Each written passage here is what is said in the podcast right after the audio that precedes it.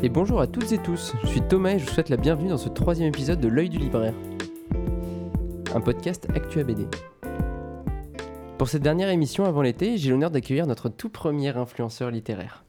Présent sur Instagram depuis peu, ce fondu de littérature compte déjà quelques hauts faits à son actif puisque le youtubeur Carlito a réagi à l'une de ses publications. Nous lui avons demandé combien d'offres de sponsors il avait reçues depuis, mais notre invité a décidé de rester pudique sur la question. Il est déjà passé par cette émission, nous l'avions euh, tour à tour présenté comme poète, auteur en devenir ou encore musicophile. Je parle bien évidemment de Louis. Alors Louis, qu'est-ce que ça fait d'être une, à une personne près de, de Macron finalement? C'est fou tout de même, Internet est petit. Hein Ouais, c'est une grande réussite, euh, je suis très fier de moi. bon, et sinon quel titre nous présenteras-tu euh, Je vais aujourd'hui? présenter euh, le dernier tome des 5 mondes. Eh bien écoute, on, verra ce que tu as à nous en dire tout à l'heure. Euh, notre seconde chroniqueuse se prénomme Camille, elle est éditrice freelance spécialisée dans la littérature jeunesse et plus précisément l'audio jeunesse numérique. Camille a également un pied dans le monde de la librairie et navigue où bon lui semble au sein du petit monde du livre. Ses lectures sont tout aussi éclectiques puisqu'elle euh, prendra autant de plaisir à lire un bon roman d'aventure qu'un essai ou une BD. Alors euh, pour commencer, bonjour Camille, quel album t'apprêtes-tu à nous présenter? Bonjour, merci de m'accueillir chez l'œil du libraire. Euh, je vais parler du Baron Perché, qui est la première BD de l'autrice illustratrice Claire Martin. Ok, bah écoute, euh, super, et euh, qui est adapté d'un roman, si, si je ne Oui, c'est ça, c'est l'adaptation du roman éponyme d'Italo Calvino qui était paru en 1957. Ok, ça marche. Eh ben écoute, euh, hâte de découvrir tout ça. Euh, pour ma part, je vous présenterai ce mois-ci le divin scénario de Jackie Bento et Fabrizio Dori, récemment publié aux éditions Actes Sud l'an 2. Mais avant toute chose, euh, le top de ce mois de juin euh, en librairie, avec, comme vous l'entendrez, de nombreuses nouveautés. Alors on commence tout de suite avec euh, la pole position qui revient au tome 6 des Cahiers d'Esther. Louis, est-ce que tu peux nous en dire un peu plus? Eh oui, Esther a 15 ans. Elle entre enfin dans l'adolescence, mais pas de chance, c'est l'année du Covid. Riyad Satouf continue à, à croquer notre époque avec légèreté et humour, et on a beaucoup de plaisir à revivre cette dernière année qui a été difficile à travers les yeux d'une adolescente, qui est peut-être l'adolescente préférée des amateurs de BD. Et pas que, parce que j'imagine que ça doit vachement bien se vendre en librairie indépendante. En librairie indépendante. Ouais, bien sûr. En librairie généraliste aussi. Ouais, ça se vend très bien. En deuxième place, le divin scénario, une BD complètement foutraque et délirante que Thomas va nous présenter plus tard. Et alors on complète le podium de ce mois de juin 2021 avec Donjon Crépuscule tome 112, qui est en vérité le neuvième tome de la série, mais la tomaison et les donjons, euh, faut dire que c'est un brin compliqué. Euh, avant le Donjon Crépuscule 112, on a eu droit au Donjon Antipode moins 9999, qui faisait suite au Donjon Antipode moins 10 000. On a ensuite eu son opposé avec Donjon Antipode plus 10 000, sans oublier les Donjons Monster 13, Zénith 8 à l'automne dernier, ou encore le Parade 6 de ce début d'année. Du coup, euh, petit éclaircissement rapide, euh, c'est une série créée par Johan Sfar et Lewis Trondheim en 98. L'univers de Donjon compte trois séries principales, à savoir Potron Minet, Zénith et Crépuscule, qui racontent respectivement les débuts, l'apogée et le déclin de ce fameux donjon. Les autres séries viennent ensuite euh, compléter cet univers. Ils sont revenus du coup euh, à, ce- à ce- cette espèce un peu de parodie de, de jeu de rôle après une longue pause en fait dans la publication euh, pour le plus grand bonheur des lecteurs qui fait qu'on le retrouve justement en troisième place de Stop de mois de juin. On poursuit Stop avec en quatrième position la conclusion des cinq mondes que Louis nous présentera en seconde partie d'émission. A noter qu'Ona et ses amis sont talonnés de près par la conclusion d'une autre série, ou plutôt du premier cycle d'une série, avec l'apparition du sixième tome des Cinq Terres. Alors les Cinq Terres euh, sont publiés aux éditions Delcourt depuis l'automne euh, 2019. C'est un projet de série au long cours comme on n'en fait plus, pas moins de 30 albums sont prévus, répartis en 5 cycles de 6 tomes chacun. Le rythme de publication est assez soutenu puisqu'en seulement un an et demi, le premier cycle intitulé Angléon est déjà bouclé, et de la plus belle des manières. Alors les 5 terres, c'est quoi? C'est un monde anthropomorphique où félins, singes, cervidés, lézards et ursidés cohabitent, chacun régnant sur un territoire défini. Angléon est la cité des félins et est tenu d'une main de maître par les tigres. Les lions sont pour beaucoup cantonnés à des rôles de combattants ou de garde, tandis que les autres espèces occupent des postes subalternes.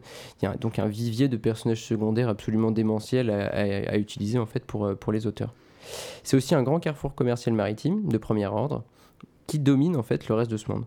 Alors à partir de là, euh, l'équipe en fait, euh, comment dire, qui travaille autour des cinq terres euh, développe un monde ultra complet avec de l'intrigue de cours, un système vraiment sériel où on va passer d'un plan à l'autre et d'un personnage à l'autre. Donc on est sur vraiment cette idée de récit polyphonique qui bah, vous embarquera et qui vient de se clôturer donc avec, avec ce sixième tome. Je poursuis ensuite avec la sixième place de ce classement qu'on attribue à Georges Sand de Parking Consigny, une excellente biographie que Louis avait pu nous présenter le mois dernier. En septième place, une BD que vous allez adorer si vous êtes fan des frères Cohen et Tarantino. Le scénario est simple, un vendeur d'aspirateur est confondu avec un grand mafieux. Quiproquo, fusillade, course-poursuite, en plein cœur de l'Amérique profonde, nous donne une histoire cynique, désenchantée, qui m'a beaucoup plu. En huitième place, la BD de Mario Montaigne dans la combi de Thomas Pesquet profite de la nouvelle émission du français pour revenir au top des ventes. Cette spécialiste du documentaire nous dévoile tout le secret des missions spatiales et les secrets de l'astronaute le plus connu des Français. À l'avant-dernière position de, Stop du mois de juin, on retrouve la Gazette Black Sad qui vient d'être euh, publiée pour annoncer le euh, comment dire l'album à venir en octobre qui est hyper attendu. Ça fait des années et des années que euh, comment dire, Juan Diaz Canales et Juan Guarnido n'étaient pas revenus à l'univers du chat détective new-yorkais, entre autres dû au long travail qui a été les Indes fourbes en fait avec, avec Erol et dont Louis va nous parler pour clôturer ce top du mois de juin. Alors, si vous êtes passé à côté des Indes fourbes et que vous n'avez pas encore fait de cadeau à votre père, pour la fête des pères, il faut vraiment pas passer à côté de cet album qui nous propose euh, une histoire d'aventure dans un format, un format franco-belge mais avec plus de pages. Vraiment un incontournable. C'est la fin de ce top 10 des, des ventes du mois de juin et on va passer aux chroniques. Camille, tu nous fais un petit jingle?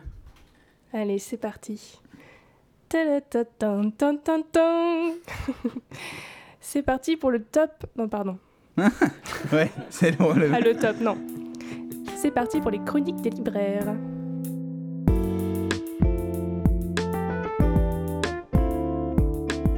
Le catholicisme commença par une teuf. C'est presque le postulat de départ du théologico-absurdo-comique divin scénario de Jackie Bento et Fabrizio Dori. Mais attention, pas n'importe où la teuf, s'il vous plaît, sur le mont Olympe. Ce soir-là, derrière les platines, le DJ lâche son meilleur set. prestation que l'ange Gabriel attendait depuis longtemps.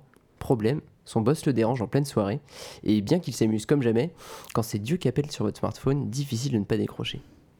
Alors Dieu a un plan, enfin pour être plus précis, Luc a un plan pour Dieu, mais on contredit pas le patron. Alors attifé tel un entrepreneur bourgeois de la fin du 19e, euh, Dieu souhaite assurer sa descendance sur Terre. Et le plan imaginé par Luc n'est en fait ni plus ni moins que le Nouveau Testament. Mais il existe une faille au plan de Luc, il lui manque une Marie, et c'est précisément là que Gabriel entre en scène.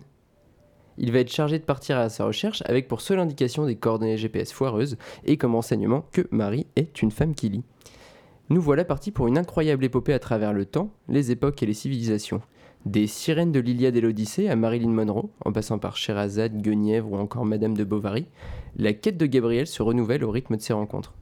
C'est l'occasion à chaque fois de discourir autour de différentes visions de l'amour et des relations humaines ayant jalonné notre histoire. Le tour de force de cet ouvrage, au-delà de son aspect satirique et foncièrement rigolo, euh, c'est vraiment l'adaptation stylistique que réalisent les deux artistes. De son côté, Jackie Bento adapte son écriture aux époques concernées, tandis que Fabrizio Dori va lui adapter son trait en multipliant les références iconographiques. Si on rajoute à cela un Lucifer qui va venir ajouter son grain de sel à la fête, on a le parfait album pour l'été. Alors j'en ai discuté avec pas mal de monde, notamment en librairie, on le vend super bien. Euh, je, sais que tout le monde ne partage pas mon avis sur ce titre et, mon engouement. Euh, j'aimerais bien savoir ce qu'il en est pour vous du coup. Euh, Camille, est-ce que qu'est-ce que tu as pu trouver et ressortir justement de la lecture du Divin Scénario? Déjà, quand je l'ai entre les mains, je me suis dit mais qu'est-ce que c'est que cet album complètement perché J'ai adoré, honnêtement c'est vraiment jubilatoire. Il y a une mise en abîme de références assez dingues. Euh, effectivement, comme tu disais, euh, l'auteur et l'illustrateur euh, maîtrisent à fond le texte qui s'adapte aux époques et, et, les références iconographiques. Et puis, les dessins sont superbes, quoi. c'est fou, j'avais l'impression d'avoir des, de voir des tableaux un peu de la Renaissance. Mm. Ouais, c'est vrai qu'en travaillant beaucoup comme ça sur des aplats, il arrive à, à rendre un peu tout cet aspect bah, il, est finalement assez plat de la peinture au départ. Quoi. Et c'est, vachement cool, j'ai beaucoup aimé aussi. Bah, moi, pour le coup, euh, je l'avais reçu à la librairie et j'étais, enfin, je trouvais l'objet tellement étrange que je l'ai même pas regardé. C'est quand tu m'en as parlé que j'ai commencé à la lire.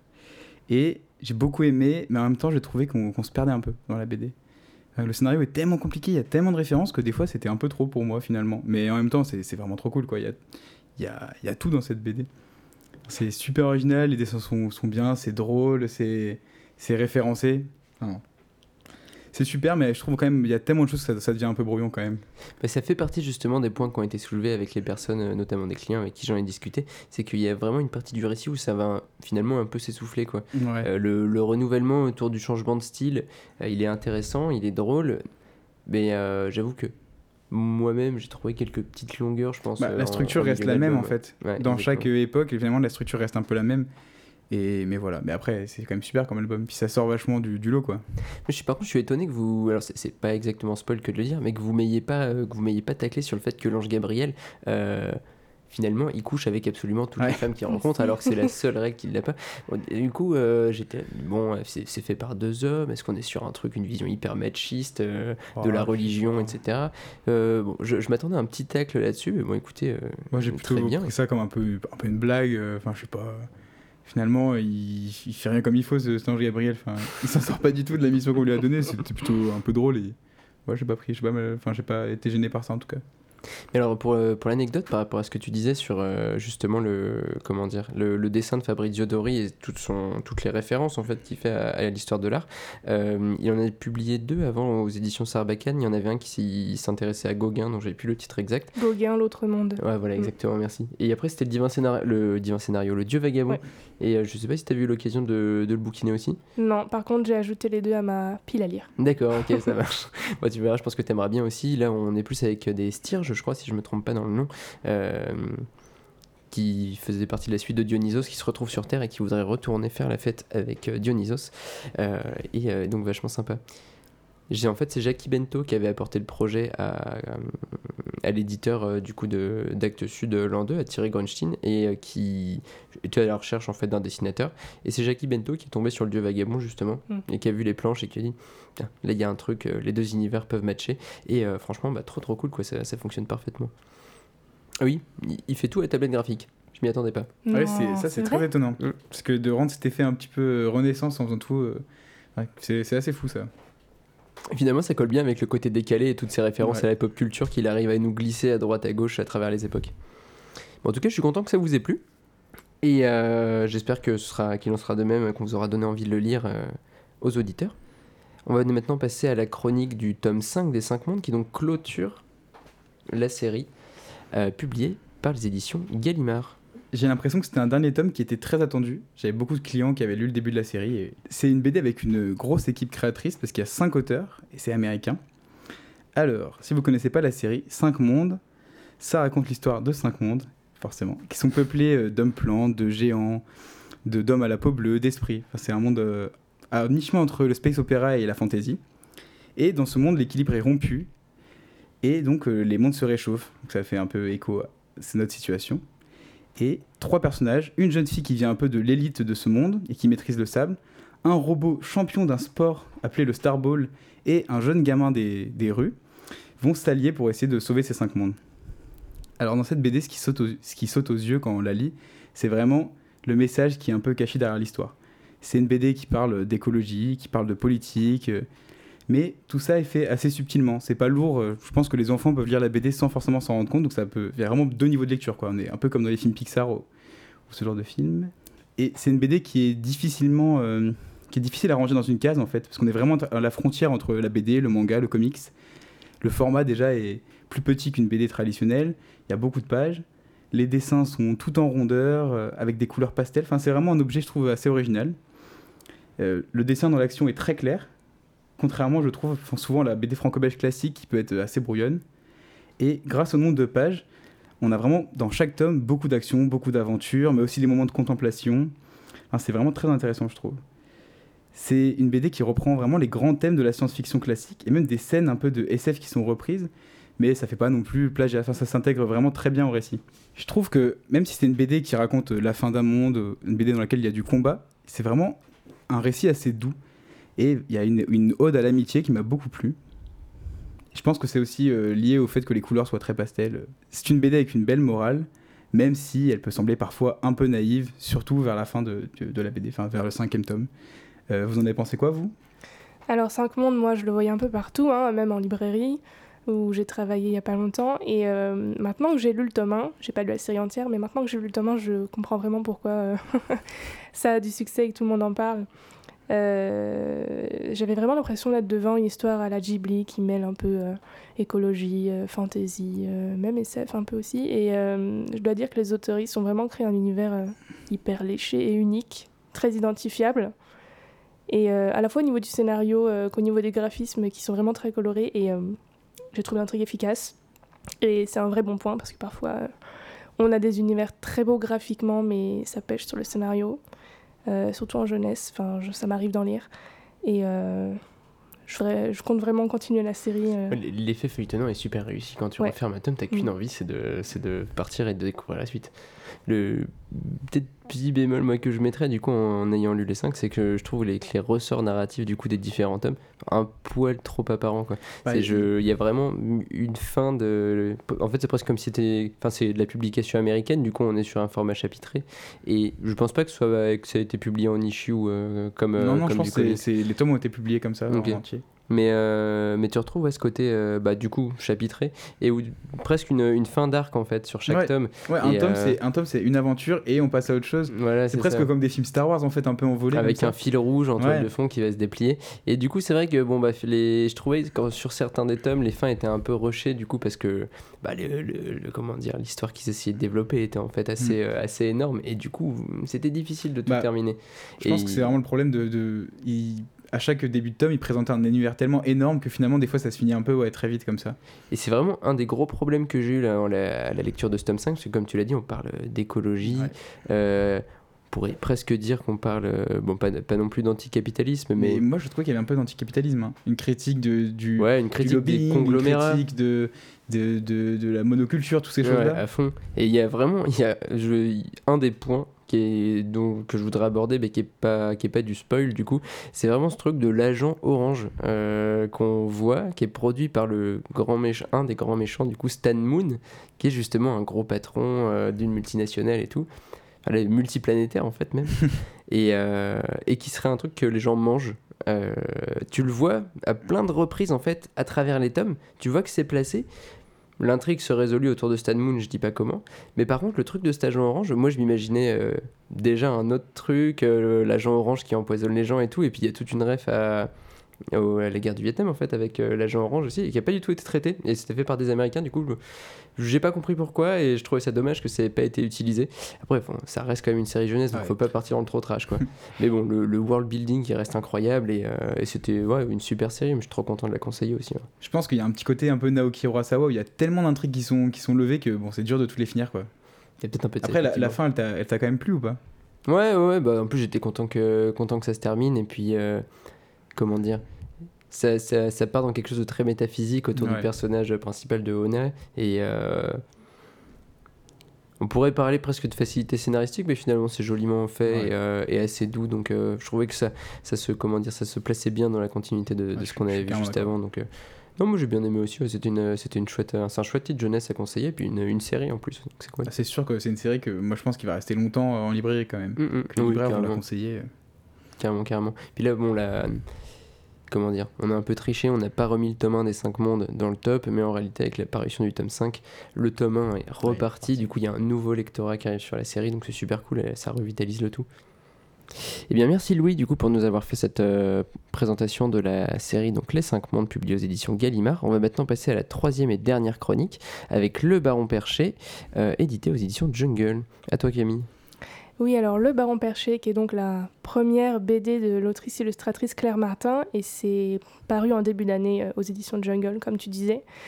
Donc, euh, une adaptation du célèbre roman d'Italo Calvino. Donc, pour ceux qui ne l'auraient pas lu ou ne se rappelleraient pas de l'histoire, je vais résumer rapidement. Donc, ça se passe au XVIIIe siècle, et suite à une dispute avec son père, le jeune Côme Laverse du Rondeau, qui est un petit garçon aristocrate, décide d'aller habiter dans un arbre et de plus jamais en descendre pour euh, montrer aux gens à quoi ressemble la, vraie liberté, un peu euh, celle qu'on choisit, et puis f- faire un peu affront aux, normes sociales euh, de son époque. Et il va tenir parole parce qu'en dépit des obstacles qu'il va rencontrer, il posera plus jamais un pied à terre de toute sa vie, et même pas par amour. Donc c'est une vraie force de caractère qu'il a là. Donc on suit le personnage sur toute sa vie, depuis son enfance jusqu'à jusqu'à sa mort. Mais je ne spoilerai pas sur la manière dont c'est raconté. Et il continue de s'instruire, même du haut de, son arbre. il fait la rencontre d'un groupe de réfugiés espagnols, et puis il rencontre plusieurs fois l'amour, etc., etc. Et euh, c'est aussi intéressant du point de vue historique parce qu'il euh, y a quelques mentions d'événements euh, assez importants comme l'époque des Lumières ou la Révolution française, les conquêtes napoléoniennes, ce genre de choses. Alors, bon, adapter un roman de 400 pages, c'est quand même un sacré tour de force. Donc, Claire Martin a dû faire des ellipses dans la narration, mais malgré ça, l'histoire est hyper fluide. ça c'est vraiment très bien. Et euh, le dessin est un, est un vrai atout dans cette BD parce qu'il est plein de détails, les traits sont, sont énergiques et en même temps la palette de couleurs est, très naturaliste, donc douce et euh, change en fonction des saisons. Euh, et il y a un très joli travail sur les ambulances lumineuses que moi j'ai beaucoup apprécié. C'est un conte philosophique et un roman d'apprentissage fantaisiste qui est à la fois poétique, malicieux, dramatique et humoristique et vraiment très agréable à lire. Euh, moi, je le conseille dès 12 ans, euh, sans problème. Je pense que ça plaira autant à la jeunesse euh, qu'aux adultes qui ont lu le roman ou pas. On a reçu l'autrice à la librairie qui a fait un atelier pour les enfants. Elle leur a appris, elle leur a appris à dessiner. Et moi, je trouve que c'est vraiment une super BD. C'est mm. une BD qui présente l'esprit des Lumières avec un super dessin qui est adapté aux petits, qui plaira aux grands aussi. Enfin, moi, j'ai vraiment rien à dire. C'est parfait, je trouve. Ça m'a beaucoup plu. Et toi, Thomas? Moi, j'avoue que je suis impressionné par le fait que ce soit une euh, première euh, bande dessinée. Moi, c'est le, le, trait, il y, a, bon, y a un style qui est, qui est, présent et tout. Et puis, comme tu disais, c'est vraiment la colorisation et les jeux de lumière que j'ai trouvé vraiment topissime. Alors, pour une première BD, vraiment, euh, chapeau. à côté de ça, moi, je connaissais pas le roman d'Italo Calvino, je l'ai jamais lu. Mais à la lecture, je me suis rappelé une anecdote euh, qui m'a fait rigoler. J'ai un ami italien qui s'appelle Cosimo. J'avais pas fait le rapprochement entre Cosimo et Com. Il m'avait expliqué que son prénom en fait venait de sa mère qui une fois avait lu un roman euh, racontant la vie d'un jeune garçon qui euh, partait vivre dans les arbres pour toute sa vie.